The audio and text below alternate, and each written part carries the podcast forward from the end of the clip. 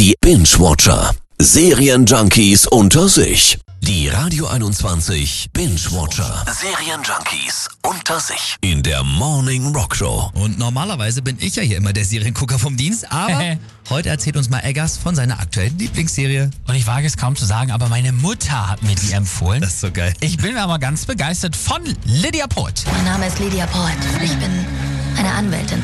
Mein Eintrag bei der Anwaltskammer wurde für nichtig erklärt. Ich wollte akzeptiert werden für das, was ich war. Das ist nicht passiert. Aber sie konnten meinen Willen noch nicht bezwingen. Hab ich bei Netflix gesehen, war teilweise ganz vorne in den Top Ten. Ne? Worum geht's da? Lydia hat als erste Frau in Italien Ende des 19. Jahrhunderts ein abgeschlossenes Jurastudium und will als Anwältin arbeiten, wird allerdings von der männerdominierten Branche absolut untergebuttert, wo es nur geht. Sogar ihr Bruder will nicht, dass sie seinen Beruf mit ausübt. Dir ist verboten, als Anwältin zu arbeiten. Ich weiß.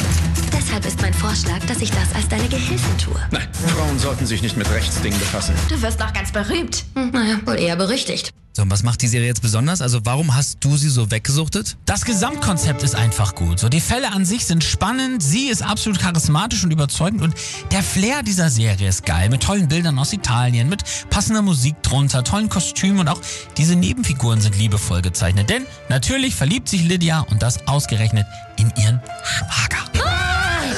Und wer sind Sie eigentlich? Lydia, die Tochter von dem da. Ach was, dann sind Sie die Spinnerin.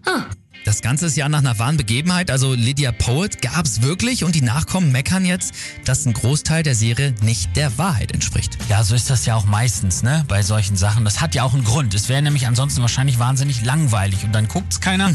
Von daher habe ich damit überhaupt kein Problem, denn die Kernbotschaft, die die Lydia Poet von damals hatte, die kommt rüber.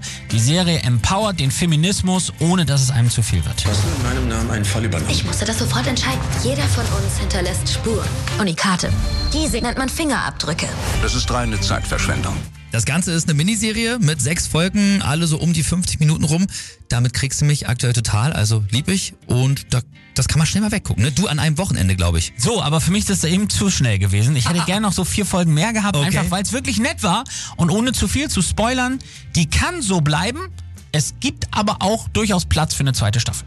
Von Das Gesetz nach Lydia Poet könnt ihr jetzt alle Folgen sehen, die gibt's nämlich schon auf Netflix. Können wir dir vertrauen? Ihr habt keine andere Wahl.